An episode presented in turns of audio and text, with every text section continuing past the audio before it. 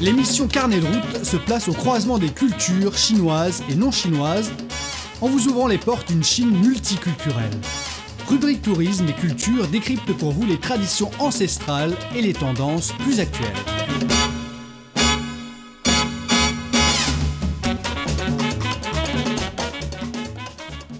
Bonjour à tous, bienvenue à l'écoute de notre émission Carnet route. En compagnie de notre journaliste He Tianzhan, on va faire une sortie en gourmande dans la ville de Tufu, de la province du Shandong, dans l'est de la Chine. Quand on parle de la ville de Tufu, vous devez penser à un grand homme mondialement connu, Confucius.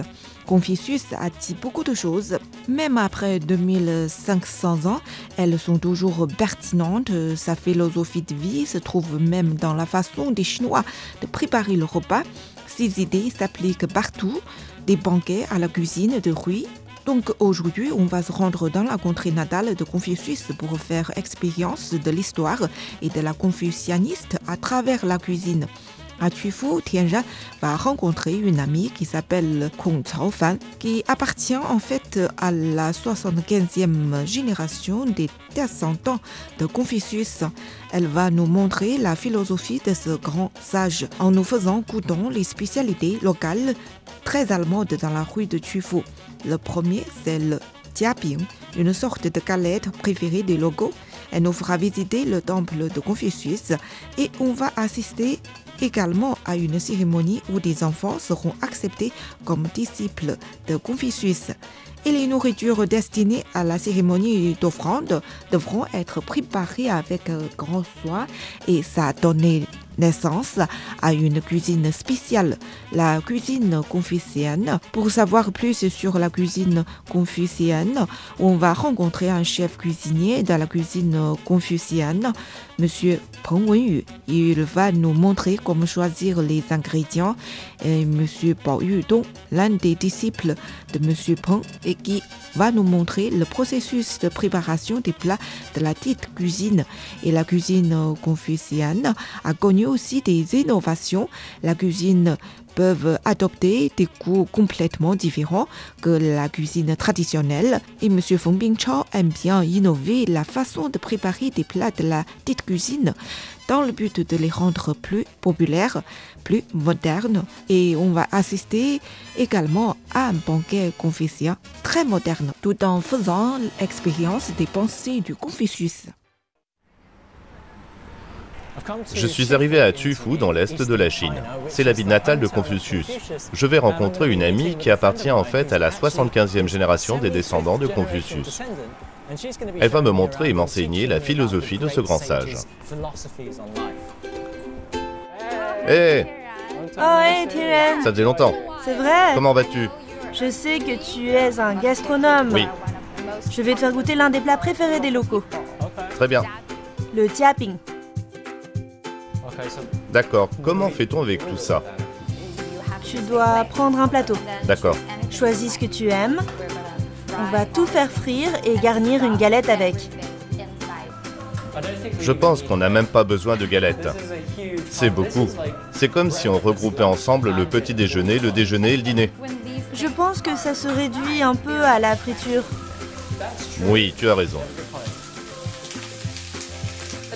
La galette est un aliment traditionnel pour les gens du Shandong. Elle est coupée en deux et techniquement, on peut mettre ce qu'on veut dedans. Oh Oh, c'est étonnamment bon. Oui, c'est assez semblable au hamburger, non? Eh bien, La seule différence, c'est qu'il y a des tonnes de choses à l'intérieur. j'y ai mis beaucoup de viande. Alors, pourquoi es-tu venu à Tufu cette fois-ci? Ce n'est pas seulement pour revoir une vieille amie, non? Non, mais comme c'est la ville natale de Confucius, il fallait que je vienne. Je sais qu'il a dit ceci. Il faut se cultiver soi-même pour pouvoir rendre les autres meilleurs. Oui, c'est en effet la première chose qu'on doit faire, à savoir développer notre moralité afin de devenir des êtres humains exceptionnels. D'accord. Ça peut également s'étendre à d'autres membres de la communauté. C'est ainsi que se forme la morale sociale. Ça ressemble à une utopie. Oui, si tu veux approfondir la philosophie de Confucius, tu dois visiter son temple. Bien sûr. On est donc ici chez Confucius. Oui, il vivait dans la vieille ville. Tu sais, le grand et sage Confucius n'était jamais retiré de la vie réelle. Il était gourmet. Oui, il a dit que rien au monde n'était aussi bon que la nourriture. Oui, il a souvent eu des discussions avec ses disciples. Et celles-ci ont été consignées dans le livre Les Analectes. C'est un peu comme Socrate, même si celui-ci est apparu environ un siècle plus tard. Tous deux ont eu beaucoup de disciples et ont vécu en temps de guerre. Dans la tourmente. Oui, en temps de conflit. Mais ils ont fini par aller dans une direction différente. Socrate fait la recherche ultime de la connaissance et il finit par être mis à mort pour cela. Mais Confucius semble se concentrer uniquement sur l'aspect traditionnel. Oui.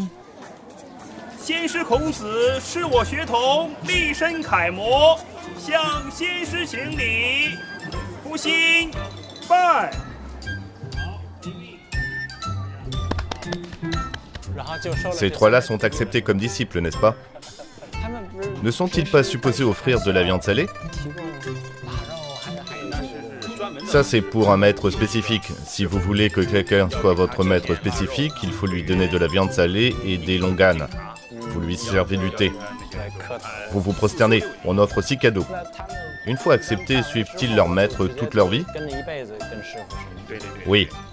Le maître enseigne non seulement aux enfants comment se comporter, mais surtout comment améliorer leur esprit. Il leur apprend les traditions. Je dois dire que parfois il semble que la relation entre enseignant et élève soit plus profonde en Chine qu'en Occident.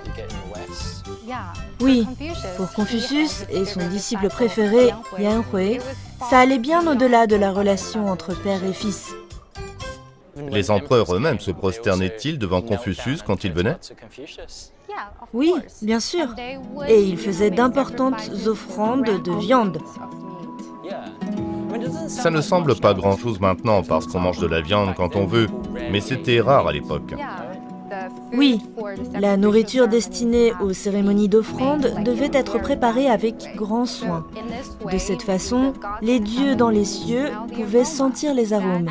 Ça a donné naissance à une nouvelle sorte de cuisine chinoise, la cuisine confucéenne.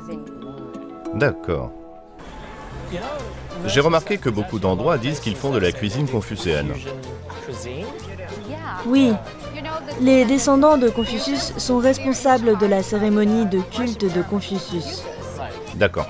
Seuls les chefs cuisiniers ayant de grandes compétences peuvent reproduire les plats confucéens. Je vois, ces gens existent-ils encore? Bien sûr, tu peux en trouver un. Il te montrera comment choisir les ingrédients et t'apprendra à préparer ces plats. Très bien, ça a l'air super. Chao Fan m'a conseillé d'aller voir le chef Pong, qui est un maître de la cuisine confucéenne. Je suis impatient de participer à cette masterclass. Bonjour, vous avez déjà commencé? Qu'est-ce qu'on achète aujourd'hui? Des pousses de mungo et des crevettes séchées. C'est pour un plat qui s'appelle arche dorée rayure argentée. C'est ici Avez-vous des crevettes séchées? Avez-vous des exigences particulières pour les crevettes? Elles doivent avoir une belle courbure, une longueur de 2 cm et de bonnes proportions. Deux mises ensemble doivent former un cercle. Ça symbolise les retrouvailles et la bonne fortune. Mais ce sont vos règles, personne d'autre ne les connaît. Il faut se fixer des normes. Autrement, comment pourrait-on transmettre ces connaissances? Il faut être rigoureux, ce n'est pas assez arrondi. Donc ça ne va pas.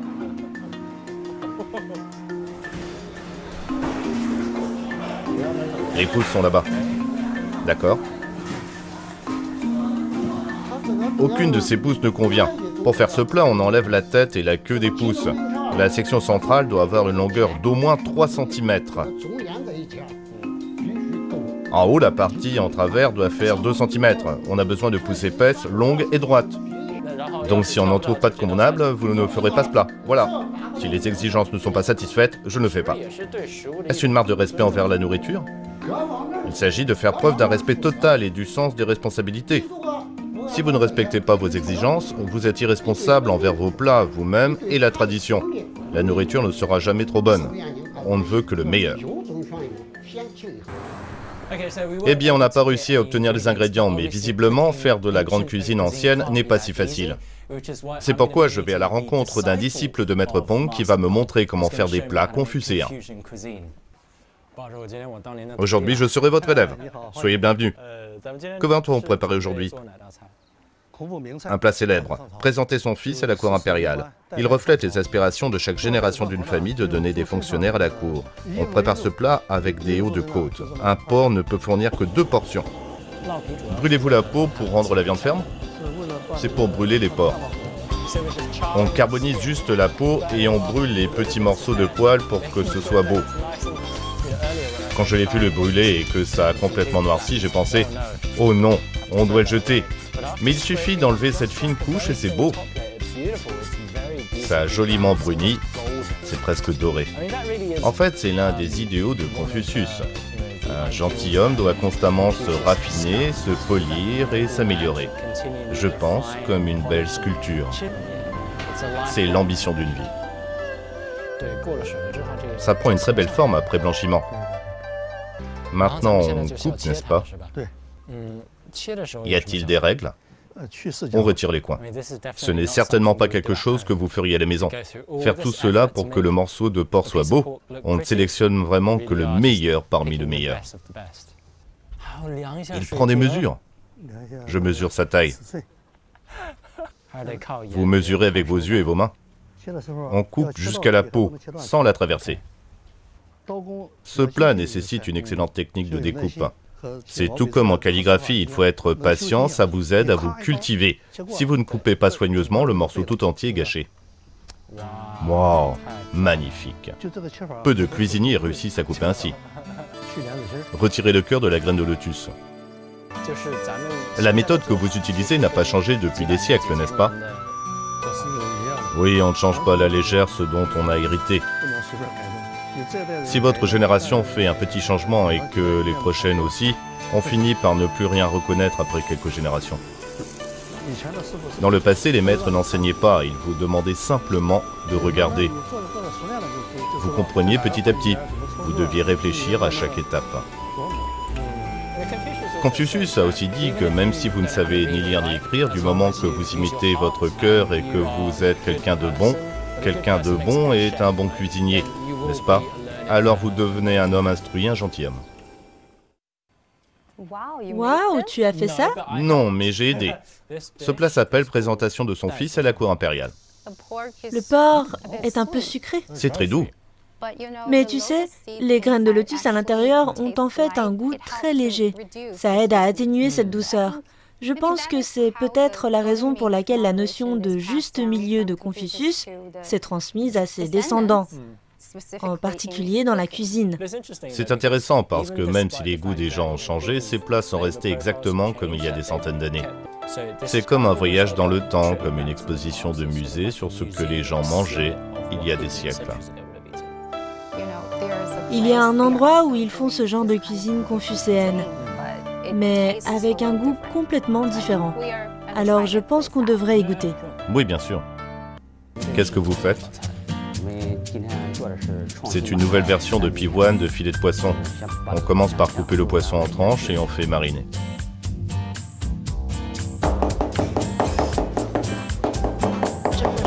Ils sont vraiment très minces, comme du papier. Quelle est la prochaine étape? Ensuite, on fait frire. Pourquoi voulez-vous apporter des changements à ce plat traditionnel? On change les saveurs, les ingrédients et la méthode de cuisson en fonction des préférences alimentaires modernes. Selon la recette traditionnelle, il faut utiliser de la carpe herbivore. On coupe finement, puis on fait sortir la préparation d'une poche à douille avant la cuisson à la vapeur. Maintenant, j'utilise du poisson à tête de serpent du Nord. Il est plus croustillant et un meilleur goût. Après la friture, on dispose chaque tranche. C'est pratique pour les clients. Oui, ça facilite le partage. On a aussi changé le goût. Autrefois, ce plat était salé mais n'était pas riche en goût. Maintenant, on utilise du jus de citron pour lui donner une note aigre et sucrée. Il est attrayant pour tous les âges. Quelle que soit la version, le plat est toujours présenté en forme de pivoine, non? Oui, le poisson et la pivoine symbolisent la richesse. Ils expriment des vœux de bonheur et d'abondance. Ce qu'on veut, c'est innover tout en conservant la forme originale et la signification du plat. L'origine est la même. Oui, on ne doit pas oublier ni abandonner nos traditions. C'est super. On sait que c'est bon quand ça croustille comme ça. Je trouve que ça a un peu un goût de chips. Pour moi, ce qui est intéressant, c'est que ce plat est très différent de l'original en termes de goût. Mais je pense qu'il est parfois difficile de trouver un équilibre entre le maintien de la tradition et être à la mode. C'est vraiment difficile de s'en tenir à une cuisine traditionnelle ou authentique. Tu sais que Confucius comparait souvent le gentilhomme à l'homme vil. Les gentilshommes cherchent toujours l'harmonie et non l'uniformité. Je pense que peut-être que 2000 ans plus tard, c'est encore un bon conseil, surtout lorsqu'il s'agit de questions telles que la tradition ou l'innovation. Oh mon Dieu, je ne pensais pas devoir travailler si dur pour une tasse de thé. J'ai mal au poignet. C'est une cérémonie du thé dans le style de la dynastie des Song. Chao Fan m'a dit qu'on irait quelque part pour un repas très formel. Donc je bois ça et c'est parti.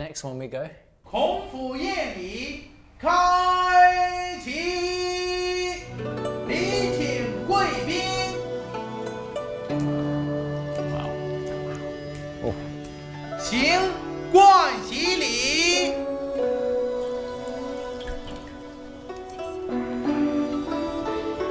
请着华灯请贵宾堂东落座请主人堂西落座。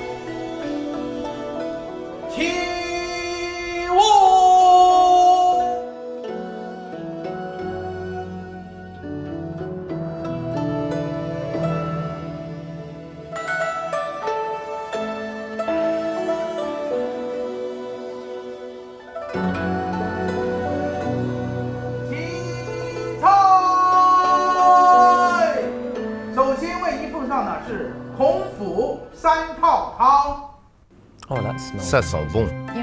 Tu sais, en Chine, on commence habituellement par servir à boire aux invités d'honneur.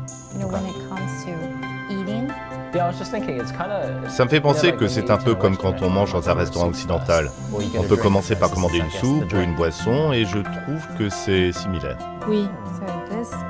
Voici le plat principal, le livre de jade du Tilin. Comme tu le sais, le Tilin est un animal fabuleux de la Chine ancienne. Le jade est également le symbole du gentilhomme, le symbole d'une personne exemplaire. Je suis surpris parce que laisser ne serait-ce qu'une écaille sur un poisson peut le gâcher entièrement. Tomber dessus quand on mange est une expérience très désagréable. Mais c'est intéressant de voir comment ils intègrent les écailles dans le plat. Oui. Il y a beaucoup de règles concernant la disposition du poisson.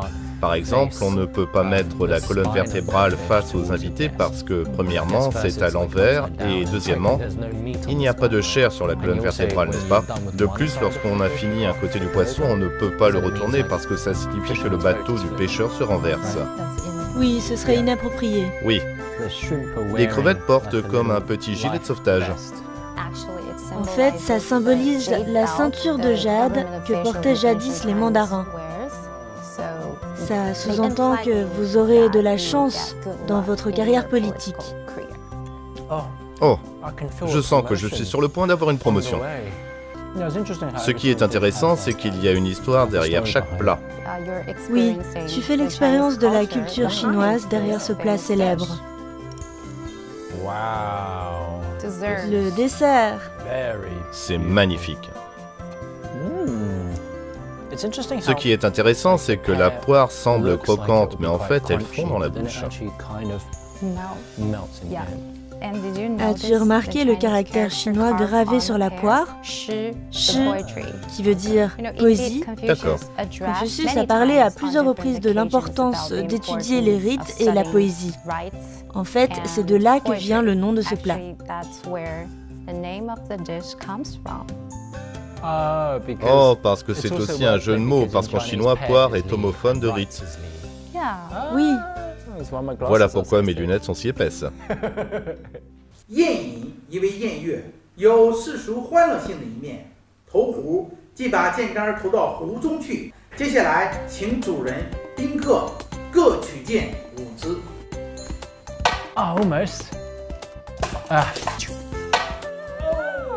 Oh, Waouh, tu as réussi c'est très fatigant de manger comme ça. Les chaises sont très inconfortables.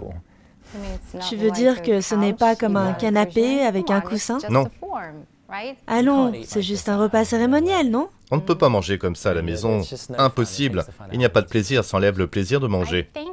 Comme tu le sais, Confucius a dit qu'à l'âge de 70 ans, il pouvait suivre son cœur et ses désirs sans dépasser les limites. On sait que Confucius a passé sa vie à étudier. Il a aussi essayé de se discipliner à travers ce processus d'apprentissage. Il a essayé de se cultiver. Pour lui aussi, la liberté est un terme relatif. Il ne s'agit pas de discipliner les autres, mais de nous discipliner nous-mêmes et de rester dans les limites raisonnables. Ça se prépare donc comme ça. Je peux essayer d'en faire un pour vous. D'accord. Oh, ça va brûler. Oui, plus vite. Il y a un grand trou au milieu. Je doute qu'il se détache. C'est bon, on le décolle. Voici votre récompense. Comment ça se mange? Pliez comme ça, puis ajoutez un poireau. Bon appétit C'est tout. C'est comme ça qu'on mange. Ça fait un sacré petit déjeuner.